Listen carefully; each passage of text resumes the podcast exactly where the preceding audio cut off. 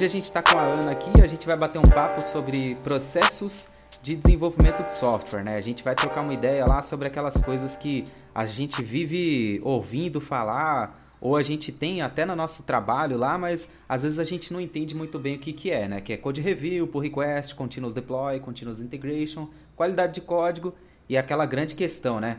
Num processo todo estruturado desse a gente precisa de QA? Vamos ver, né? Pode dar, pode dar uma treta grande essa, essa conversa aí. Meu nome é William Oliveira, esse é o canal Universo da Programação. Então vamos começar esse negócio, Ana? Fala quem é você para essa galera. Meu nome é Ana Paula, eu sou desenvolvedora. Eu moro aqui em Berlim já tem um pouco mais de um ano, mas eu sou do interior da Bahia, de Feira de Santana. Já faz alguns anos que eu trabalho com, com programação, mas no início da minha carreira eu trabalhei com manutenção de computadores, com testes.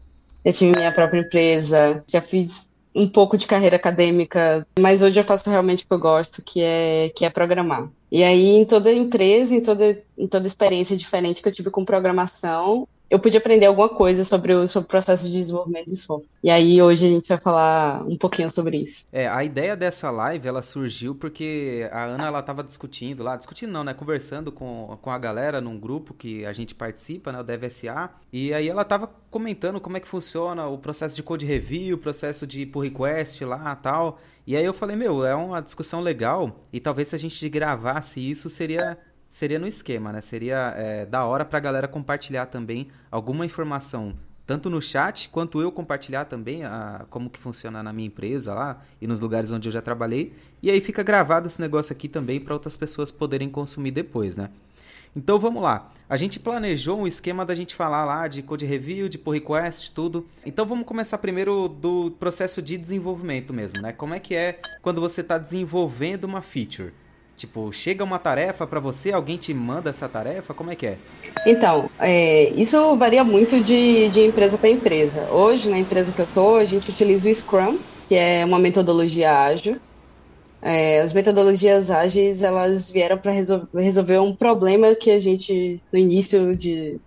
A gente, de maneira geral, na carreira de computação, é, um problema que nós tínhamos com o processo cascata, que era a pessoa escreve a especificação, Aí passa para os desenvolvedores, os desenvolvedores passam para o testador, o testador passa para o cliente, e o feedback acabava demorando bastante.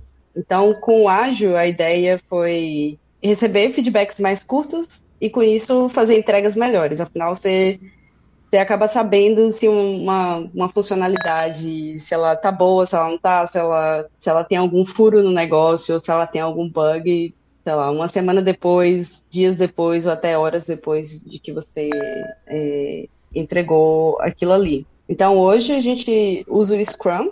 Basicamente, o nosso formato de Scrum. No Scrum existem o conceito de sprints. Nessas sprints, cada time vai, vai definir o quão longo vai ser. No caso do meu time, a nossa sprint dura duas semanas, então significa que a gente tem um ciclo de duas semanas entre planejar e executar uma história, receber feedback e deployar, que é o processo de, de entrega.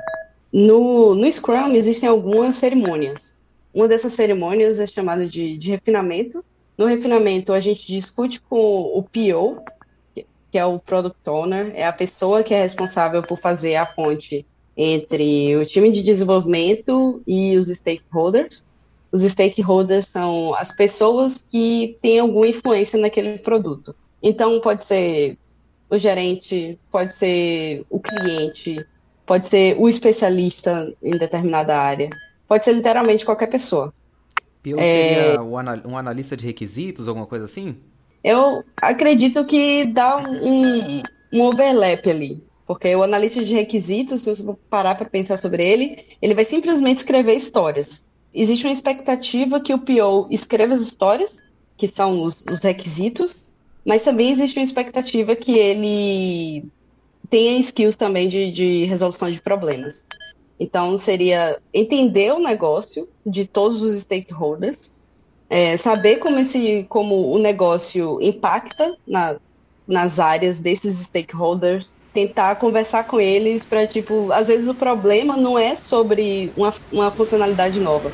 Às vezes o problema é um problema de negócio. Às vezes é sobre colocar pessoas juntas numa sala para conversar e, e, resolver um problema. E aí o PO ele vai trazer as histórias das demandas dessas pessoas, já com uma, uma proposta de resolução.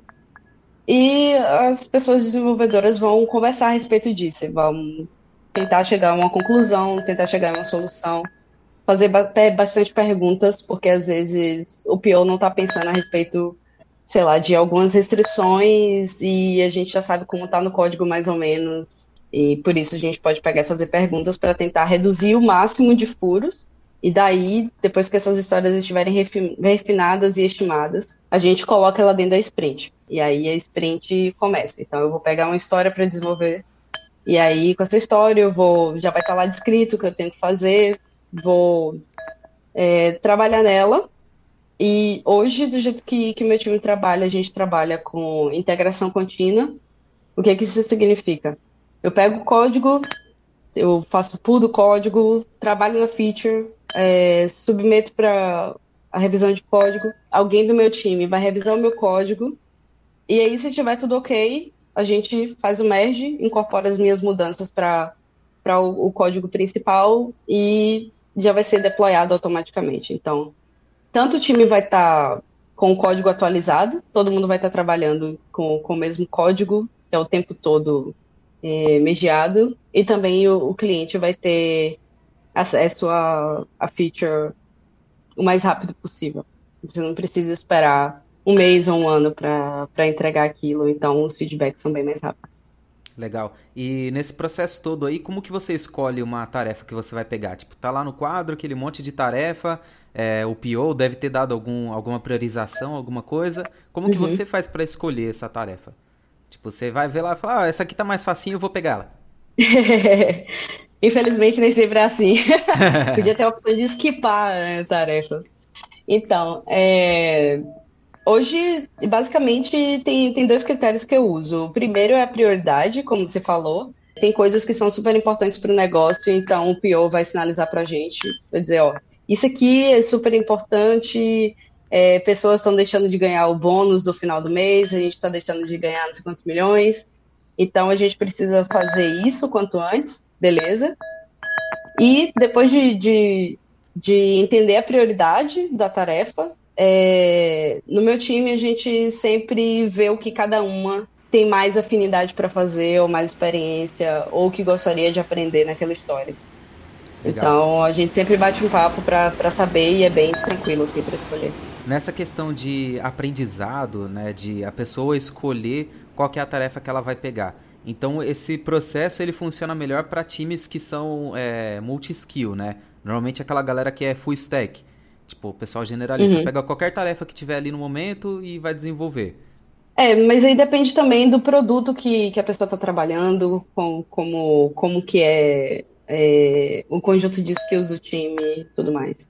Hoje eu trabalho, eu entrei como back-end, mas basicamente o trabalho que eu faço de full stack, quando precisa mexer com, com alguma coisa de front-end. Eu mexo, não é, tô, tô, tá longe de ser minha especialidade, eu não manjo absolutamente nada de front-end.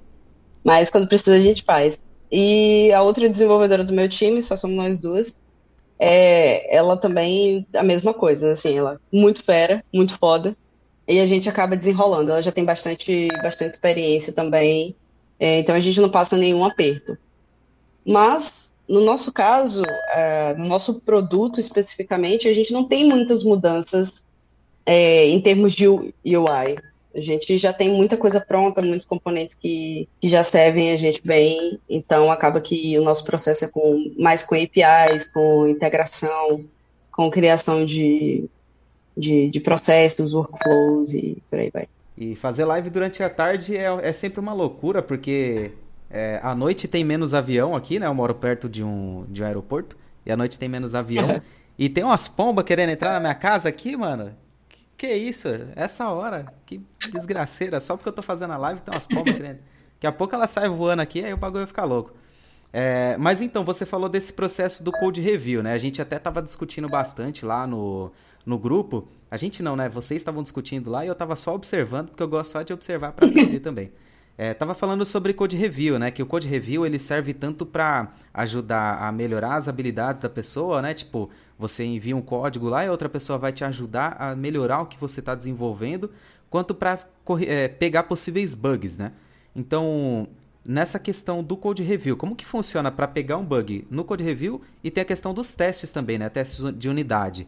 Tem, teria um nível de importância para você, assim, tipo, é mais importante ter teste de unidade ou todo todo pull request precisa ter os testes todos bem definidos lá, todos rodando, passando bonitinho? Como que funciona para você? Olha, eu posso mudar de opinião um dia, mas hoje em dia eu não vejo a minha carreira de desenvolvedora ou um produto de, de sucesso assim, com um produto grande, com o time, tudo direitinho, sem testes unitários, assim, code review. Primeiro, falar sobre, sobre code review. Assim, eu já trabalhei com todo tipo de time, todo tipo de, de processo. Assim, um dos primeiros trabalhos que eu tive como desenvolvedora, eu trabalhei com, com PHP, a gente não tinha testes, é, eu nem sabia o que era testes na época, para falar a verdade. O deploy era feito via FTP, o arrastando a pasta ali. É, meu filho. E era tipo HTML misturado com PHP, assim. No quem era React?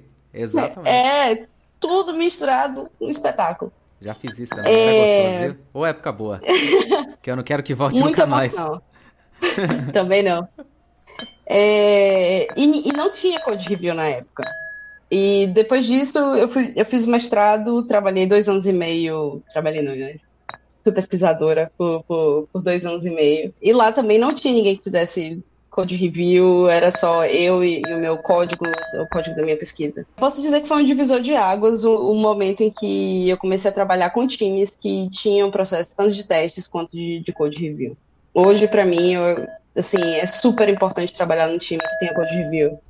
É, não só porque a qualidade do, do, código fica muito superior, porque você tem um outro par de olhos ali observando outras coisas que você não pensou. Porque quando a gente está envolvido num problema, envolvido no código, é, tudo aquilo já está meio que casteado na nossa cabeça, o buffer já está ali do, do problema. E quando outra pessoa vem com, com um olhar mais, mais fresco, com outras experiências, outras vivências, é, acaba acrescentando muito. E é um dos momentos que eu aprendo, assim, bastante, sabe? É, muito. A, a outra desenvolvedora do meu time, ela já, já tem é, mais anos de, de, de, experiência, tanto na empresa quanto na carreira mesmo, e é bem interessante, assim. Tem vezes que eu, que eu abro no pull request e penso assim, cara, agora esse pull request aqui tá maravilhoso, tipo, não esse tem tá defeito tá nessa porra isso aqui tá, meu Deus, que obra-prima esse código.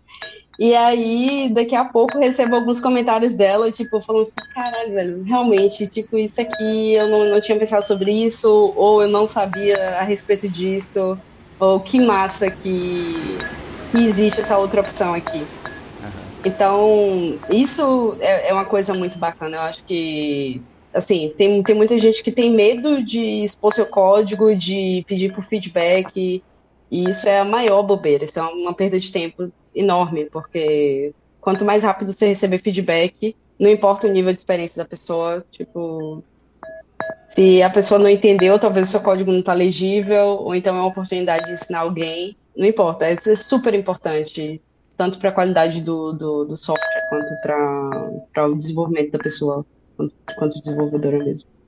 Sim, é, eu costumo sempre falar pra galera até na questão do open source, né? Tipo, a galera consegue até fazer, é, perder esse medo de fazer pull request aí e ser criticado no código, né? Quando tá dentro da firma, lá dentro do trampo, porque sabe que ali é um ambiente profissional, tá, né? Um ambiente seguro, a pessoa vai ter que comentar uhum. de uma maneira mais amigável. É, nem sempre, né? Às vezes tem gente que faz uns comentários toscos até lá no trampo, aí a gente tem que arrebentar a pessoa, mas no open source o pessoal tem muito medo porque é muito público, né? E aí o pessoal tem aquela vergonha mesmo de mostrar o código. Mas é no próprio open source é uma maneira muito, muito legal da gente evoluir profissionalmente, porque a gente abre o código ali e compartilha no grupo, né? Compartilha no grupo do Telegram, compartilha no Twitter, compartilha em algum lugar e fala pra galera, meu, o que, que eu poderia melhorar nisso aqui? Ah, abre um pull uhum. request pro seu próprio projeto, né? E aí você vai pedindo ajuda. No Training Center a gente tem um projeto lá que é o Code Review, que você pode abrir uma issue e aí você manda lá o teu código e aí outras pessoas vão avaliar o teu código. Já rolou muita muito comentário legal lá, rolou muita aprendizagem, é bem legal. E é uma maneira da galera perder esse medo, né? Para chegar no dia a dia do, do, trabalho assim, não ter vergonha de enviar, de perguntar no pull request, né? Às vezes a pessoa tem medo de, tipo, você eu enviei um, um código, aí você vai lá e comenta e eu não concordo com você, né? E ao invés de eu falar, uhum. oh, eu não concordo com essa alteração que você está solicitando, não teria que ser dessa forma ou da outra forma, não sei o quê.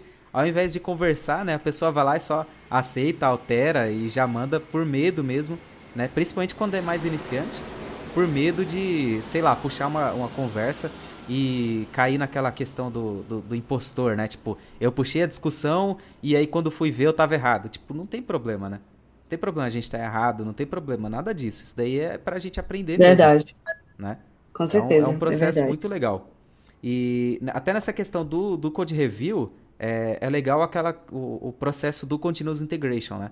E do deploy.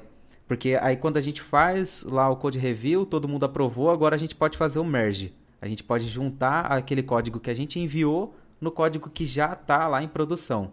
E como que funciona para você essa parte do continuous deploy e o continuous integration, né? Como é que vocês estão fazendo aí? Então, é, para a gente é, é, muito claro. O código que está na master está em produção e se o código já, já foi aprovado, ele está pronto para ser, ser mediado e para ser deployado também. Então, a gente trabalha com, com integração contínua e, e deploy contínuo, entrega, entrega contínua, é, a Vera mesmo. Justamente porque a gente acredita que quanto mais rápido a gente tiver feedback, melhor.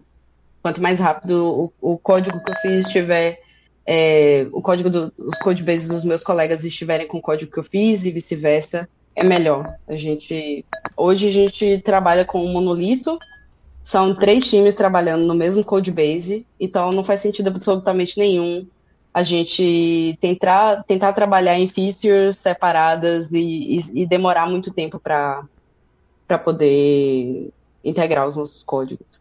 É, quanto mais e tempo demorar, a mesma coisa... pior vai ser para mergear tudo depois, né?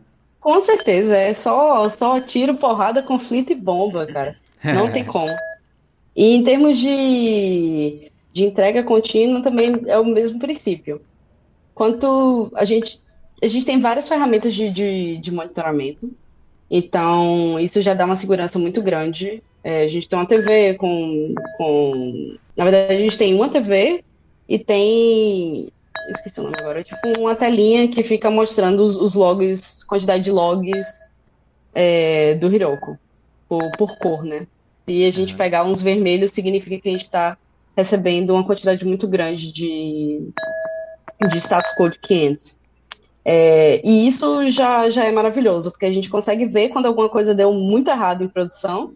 A gente também recebe os logs é, nos nossos canais do Slack, a gente usa o Sentry para poder pegar as, as exceptions que, que aparecerem. Então a gente consegue monitorar o que está acontecendo. Então o código está lá, se der alguma coisa errada, a gente reveste rapidão e tem todo o ferramental para poder avaliar os problemas. E essa questão de reverter, né, para quem não manja, vai funcionar da seguinte maneira. A pessoa acabou de fazer o merge lá, né? Normalmente é, fui eu que fiz o merge, né? Quando eu faço merda, normalmente. Então, fiz o merge, deu problema. O que, que vai acontecer? Basicamente eu vou entrar lá no, no meu Git, né? Vou voltar uh, o histórico, um commit para trás e aí ele vai fazer o deploy de novo. Como ele funciona com o Continuous Deploy lá? Qual ferramenta que vocês usam para fazer as integrações? Hoje o nosso ferramental todo é GitHub integrado com Heroku e, e é isso aí.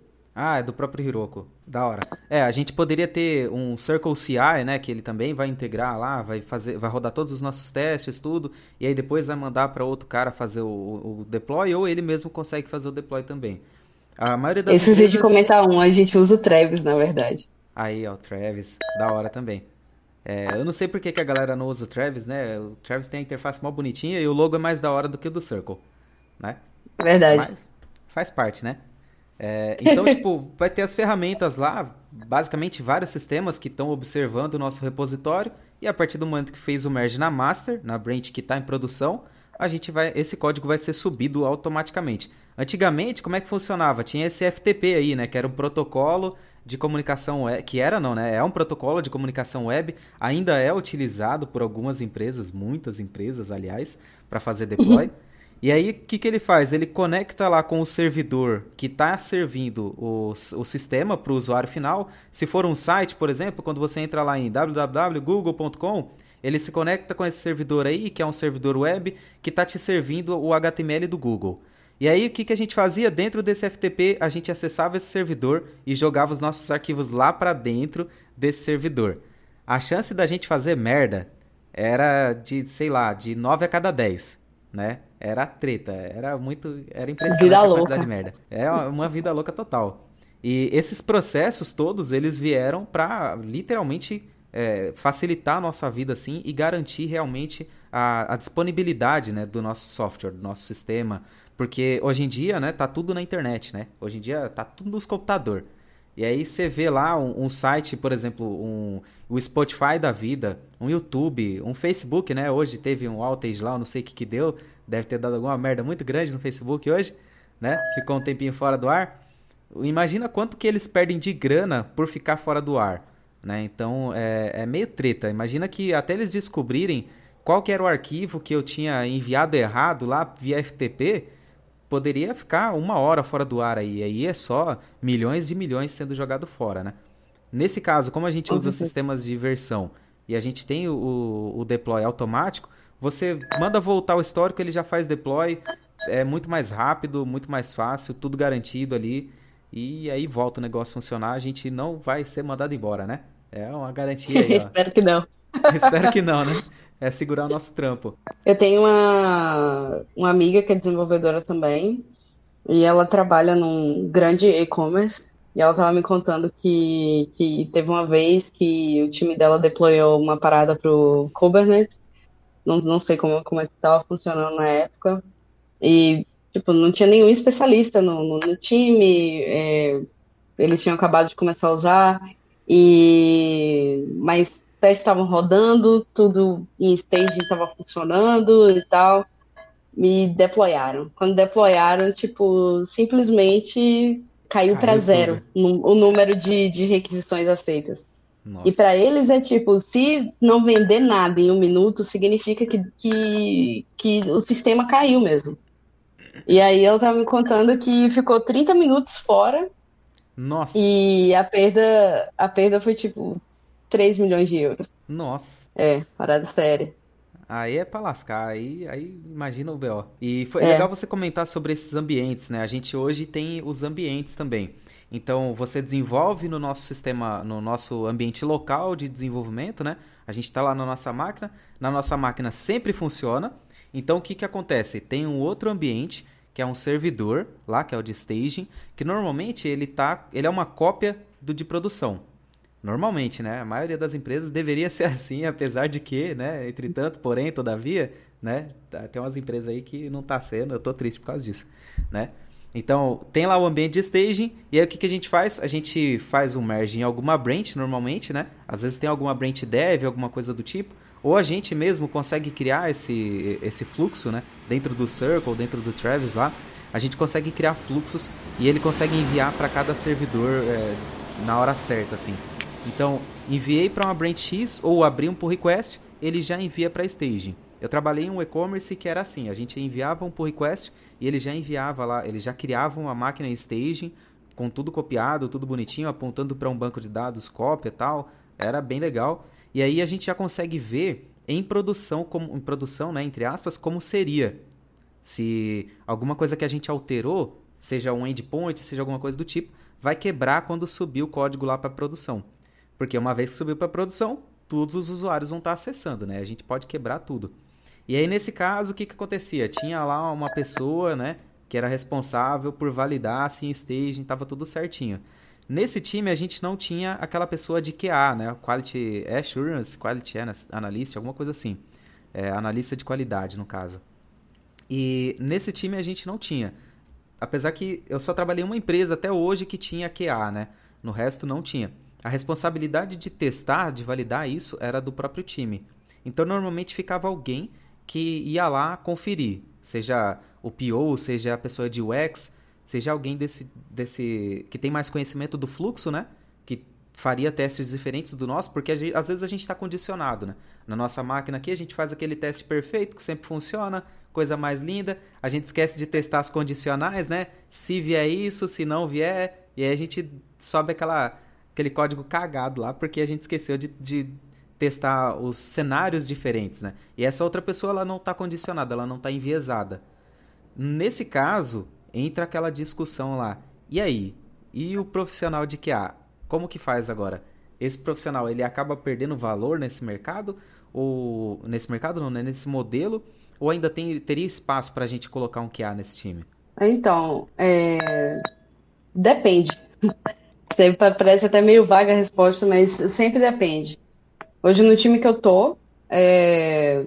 a gente não, não tem um, um analista de qualidade, mas eu gostaria que a gente tivesse porque hoje o, nosso PO ele está bastante sobrecarregado porque precisa atender diversos stakeholders e os nossos stakeholders que são as pessoas responsáveis por testar a feature final eles não, não se importam muito em testar, sabe? Ah, a gente confia nesses dev e tal.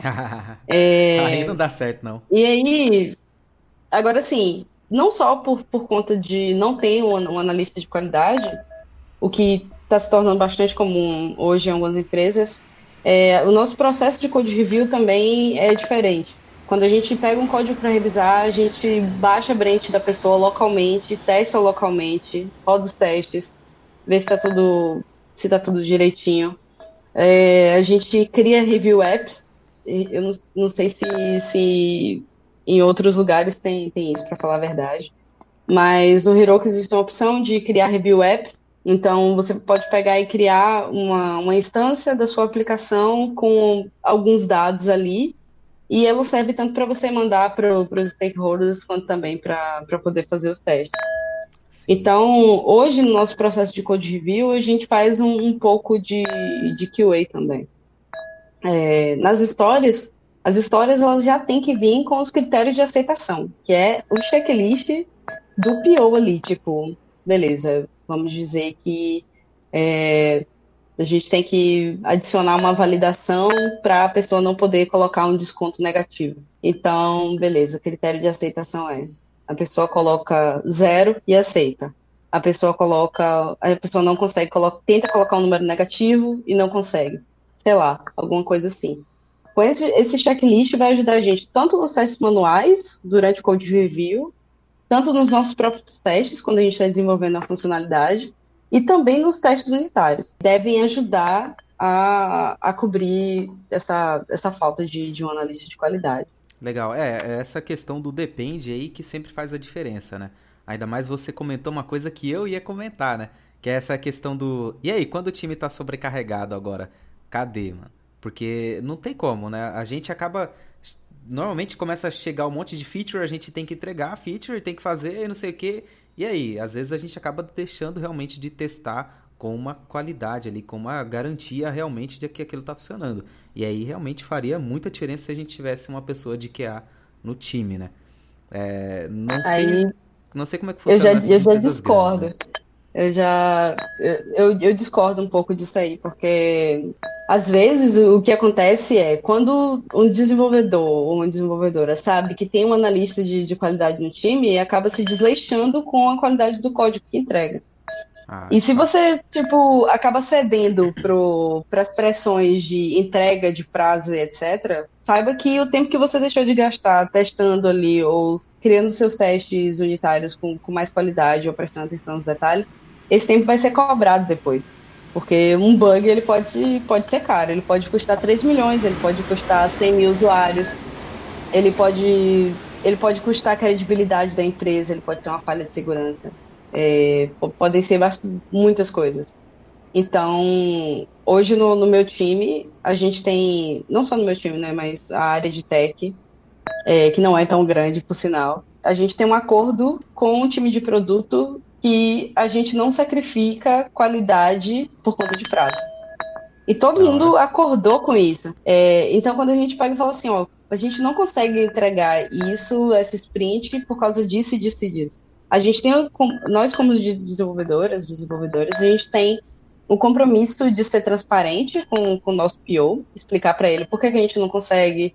É, pode ser porque a gente não tinha experiência em determinado assunto, pode ser porque a gente não previu é, certas condições, pode ser porque um, um serviço de, sei lá, de terceiros não, não respondeu no prazo certo e a gente não está conseguindo acessar uma API, sei lá. A gente tem um compromisso de ser transparente e eles têm um compromisso de confiar no nosso trabalho e confiar que a gente não está lá acessando o Facebook o dia todo, que a gente está lá para trabalhar, fazer uma parada séria, uma coisa de qualidade, uma coisa que entrega valor para o negócio.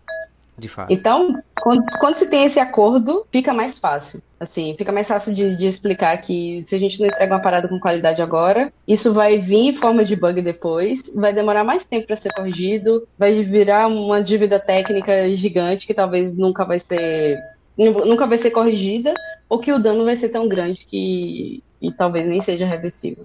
Sim, essa questão de dívida técnica é uma coisa legal da gente abordar também, né? Como que funciona para você? é, é, essa, esse ponto. Porque dívida técnica, às vezes, é uma coisa que, que eu percebi até agora, né? É uma coisa que, às vezes, a gente fala, ah, é, tem esse bugzinho aqui, mas dá para passar dessa vez e aí daqui a pouco a gente resolve, porque, sei lá, é só uma cor que tá faltando, é só um dado que ficou com um hash a mais lá, mas o usuário não liga tal. E aí, essa... Quando que a gente vai resolver essa dívida técnica, né? Dentro do processo de desenvolvimento aí, como que a gente faria? A gente deve, deveria criar um, um, card, né? Criar um, um, realmente uma tarefa avisando, ó, tem esse é, essa dívida aqui que a gente tem que resolver e ela vai ficar incomodando a gente até a gente resolver. Ou faz uhum. ou faz.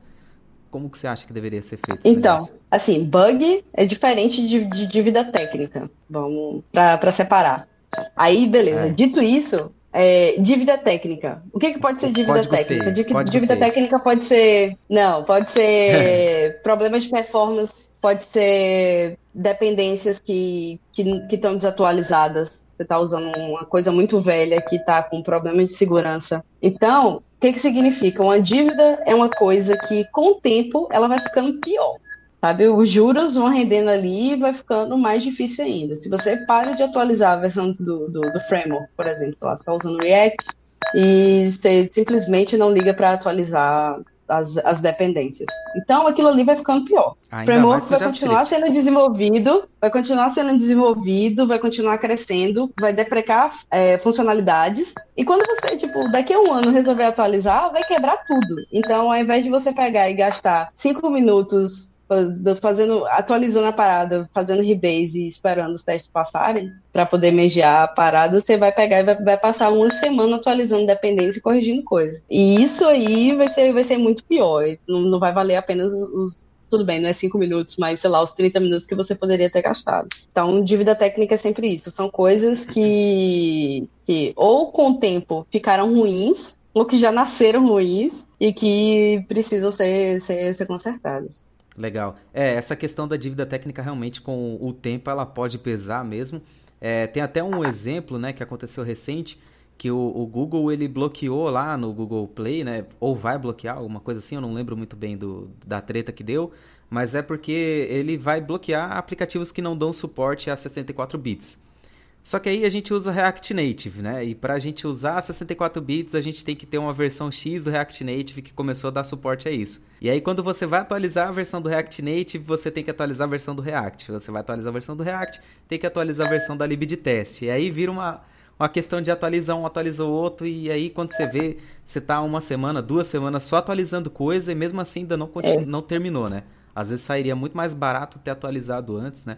Do que aguardar até estourar a bomba. É realmente um, um BO bem grande. É, o Fabrício ele perguntou aqui, né? Mesmo com, com o Docker, que a gente deveria né, ter todo o ambiente lá funcionando bonitinho.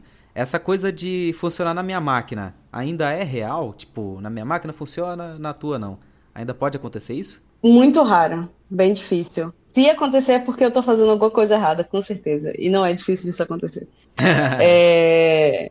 Assim, Hoje eu, eu, trabalho com Python, eu, eu, acho que eu não tinha mencionado isso. Hoje o, o, meu time a gente usa Python, React, Heroku, Postgres, essa sopinha de, de, de, letras aí. E a gente não usa Docker, mas a gente utiliza, utiliza os virtual environments para poder manter o nosso ambiente com as, as dependências isoladas para evitar qualquer tipo de problema. Quando alguma coisa está funcionando na minha máquina ou, e na da outra pessoa não está ou em algum lugar não está, eu tenho certeza que tem alguma coisa errada com o meu ambiente. E aí eu peço ajuda, claro, e aí estava faltando a configuração, faltava uma, uma, variável de ambiente. E isso aí aponta para outros problemas, tipo, não, não tinha documentado lugar nenhum, só duas pessoas no time sabia. Então, Acontece tem, tem outros, outros problemas que, que, que vão além do computador, né? Exatamente. Isso é uma coisa que a gente tem que sempre frisar, né? Tipo, a maior parte do tempo a gente passa resolvendo treta entre comunicação de pessoas do que de computador. É muito, muito engraçado isso. É. É, e nesse processo todo aí de. A gente falou de code review, de pull request, a gente falou de continuous integration, falou de teste unitário, teste de unidade, né? A gente falou lá do, do processo do QA, se não precisa de QA, se precisa, é, débito técnico, um monte de coisa. E nessa bagaceira toda aí, de repente a pessoa que está ouvindo a live aí hoje, ela é uma pessoa iniciante, é uma pessoa júnior o que, que ela precisa saber disso tudo? Ou ela nem precisa saber nada disso, ela tem que saber programar e aí ela cai na empresa lá, ela vai aprender. O que, que você acha que ela deveria saber já dessas coisas? Cara, assim, depende, de novo. E depende de alguns fatores. Depende do quão júnior a pessoa é. Tem algumas empresas que, mesmo se a pessoa, sei lá, tiver conhecimentos de, de testes unitários, do processo todo, a depender do jeito que a pessoa coda, como ela modela os problemas, as tecnologias que ela entrar em, entrou em contato ou não, essa pessoa vai ser considerada como júnior. Mas assim, hoje, na minha opinião, primeiro, essa pessoa tem que olhar o que as empresas que ela gostaria de trabalhar consideram. Então, você vai ver lá, a gente considera uma pessoa como júnior, essa pessoa, ela tem que, sei lá, saber usar o Git, ela precisa saber, sei lá, usar a orientação a objetos, ela precisa saber como, como testar unitariamente. Hoje eu não diria que é um, requisito obrigatório, por exemplo, uma pessoa que é júnior saber testes unitários, ou, ou, ou, saber TDD, por exemplo. Mas é, é um grande plus, né? Assim, é uma coisa que, que sei lá, salta os olhos, que nem, sei lá, contribuições open source. São coisas que não são obrigatórias, mas que são legais para mostrar como você coda. Às vezes a pessoa ela já tem esses conhecimentos, mas quando você vai, vai avaliar o código, a pessoa não, não tem muita experiência em modelar um problema. Então, você olha, tem uma classe gigante, com métodos gigantes, os nomes de variáveis A, X, B, assim, que no dia a dia isso não, não é rentável para um desenvolvedor, uma pessoa que é desenvolvedora profissional. Então, assim, hoje eu diria para a pessoa, tipo, tenta focar em orientação a objetos, em escrever testes básicos, um pouco de Git também, e é mais ou menos por aí. Da hora. Basicamente a pessoa precisa saber programar, precisa saber lá orientação a objetos, né? Fazer um código legal, uhum. né? Um, pensar um pouco lá na qualidade do código que ela está escrevendo já, né? E saber o uhum. versionamento uhum. de código lá, né? Todo, toda a questão de processo de desenvolvimento que a gente falou hoje, basicamente o mais importante para ela seria saber o Git, né? Porque ela vai saber lá como trabalhar com branches e aí o resto é tudo automático, né? Então é só subir lá no o código na, no repositório uhum. e aí o Circle ou o Travis ou quem estiver trabalhando lá vai fazer a magia pra gente, né? É, é isso aí. assim, legal. também outra coisa que, que, que é bacana para quem não, não tem experiência é, tentar montar um projetinho por, por conta própria ou contribuir para projetos open source que não sejam gigantes. Que aí é mais fácil de você, primeiro, conseguir entender o código. Hoje, boa parte do, do meu tempo é lendo código, entendendo as coisas que estão ali nas entrelinhas para poder escrever um código decente. E quando você pega e, tipo, tenta ler códigos de projeto open source para poder resolver problemas pontuais, você entende mais ou menos como funciona. E aí você vai ter que, ah, vou ter que abrir um pull request. Pô, como é que abre um pull request? Beleza, abriu o pull request. Ah, agora os testes estão falhando. Pô, que de acha teste? O que, que é Travis? O que, que é Circle CI? Ah, beleza, isso aqui é um, funciona como um portão de qualidade. Então, eu estou vendo os testes passando. Ah, eu executo assim os testes na minha máquina. Beleza. Então, tipo, você vai experimentar um pouquinho de cada coisa contribuindo para um projeto onde você vai deixar a sua marca ali, você vai é, ajudar a construir uma coisa bacana, mas também você, você vai ganhar um, um, conhecimento. Outra opção também é criar o próprio projeto Só que aí você não vai ter outra pessoa a princípio para poder te dar feedback, para poder te dizer quando, sei lá, uma parada tá certa ou não. Mas também é bastante válido quando você já tem alguma experiência. É, na dúvida, né, a comunidade, a gente tá aqui para ajudar, né? Então, cria seu projeto lá a sós mesmo, mas aí tenta trabalhar com, com é, pull requests, né, com as branches bonitinhas lá para você conseguir fazer um pull request e aí você manda o link lá nos grupos, né, manda no onde for, onde der para mandar, né, seja em fórum, seja no grupo do Telegram, WhatsApp, Slack, qualquer lugar. O importante é realmente buscar lá o crescimento, né, buscar é, essa validação, né, do que está fazendo para receber esses inputs, né? É muito importante. No começo eu recebi alguns inputs, recebi alguns que não foram tão legais, né? Dos gringos aí que eu mandava uns códigos feios e aí a galera não tinha tanta paciência. Mas é, é, é, um processo bem legal até para a gente aprender a se comunicar mesmo entre pessoas, né? Tipo, às vezes a gente acha que sabe explicar o que a gente fez. E aí, quando a gente vai explicar no pull request, né, que a gente tem que deixar uma descrição lá do que a gente fez, a gente pensa, agora? O que, que eu fiz de verdade? Tipo, como que eu vou explicar para outra pessoa como que ela testa isso daqui? Então é, é, muito legal, é um processo muito grande de crescimento, assim, é, é bem da hora. Principalmente nessa questão de open source, porque é, open source está aí para mudar o mundo, né? Para ajudar a sociedade, a gente está aí para fazer muita coisa e ajudar realmente as pessoas. Entra lá no Training Center, bota teu código lá para a galera fazer code review. É só entrar lá github.com/training-center e procurar lá dentro da organização por Code, é, Code Review. É um projeto mesmo, é um, é repositório que está tá lá dentro. É só abrir uma issue lá, no, no, como se fosse um fórumzinho, e colocar o teu código que a galera vai ajudar, tá? É, até tem muitos blogs que são open source, tá? O meu, por exemplo, ele tá lá no GitHub. Se você entrar no meu GitHub, vai estar tá lá woliveiras.github.io. Se você entrar nesse código lá, você vai conseguir alterar qualquer coisa dentro do meu blog. É lógico, né? Não é só alterando que você vai colocar a, a, a, em produção. Então não precisa ter medo de alterar alguma coisa. Se você achou algum erro é, de ortografia, achou alguma coisa faltando, sobe lá o pull request, né? Você vai estar tá me ajudando a deixar meu blog da hora, assim como tem outras pessoas, né? Eu sei que o do William Justin é também, é, o do Datuk também é, se eu não me engano, tá lá no, no GitHub dele. Então, tá tudo lá, gente. É, às vezes é uma coisa que para você é besta, né? Tipo, ah, eu vou corrigir um erro de ortografia, mas não, é um processo, né? É, aprendizado, ele é todo um processo. Então, você enviar esse, às vezes esse primeiro pull request para corrigir um erro de ortografia, é o que vai te ajudar a perder o medo mesmo de fazer os próximos requests aí e daqui a pouco você tá deslanchando e fazendo o projeto pra caramba. Então é, é isso aí. Eu gostaria de agradecer a você, Ana, a galera que tá a, acompanhando ao vivo aí. É, muito obrigado por participarem. Se inscrevam no canal, se vocês estão curtindo o meu trampo, entra lá no Catarse também, tá o link aí no YouTube. É, me ajuda também a trazer mais qualidade aí pro conteúdo. E é isso aí, Ana dá sua. Se despede aí, porque eu acho que lá, lá em Berlim deve ser umas meia-noite já, né?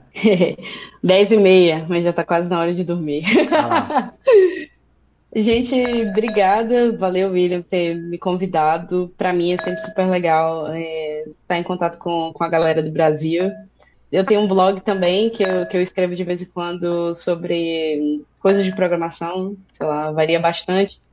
É anapaulagomes.me Brigadão. Se vocês também tiverem alguma dúvida ou algum comentário, quiserem trocar ideia, só aparecer por lá. Também estou no Twitter, Ana Paula Gomes, com um S extra no final. É isso aí, obrigada.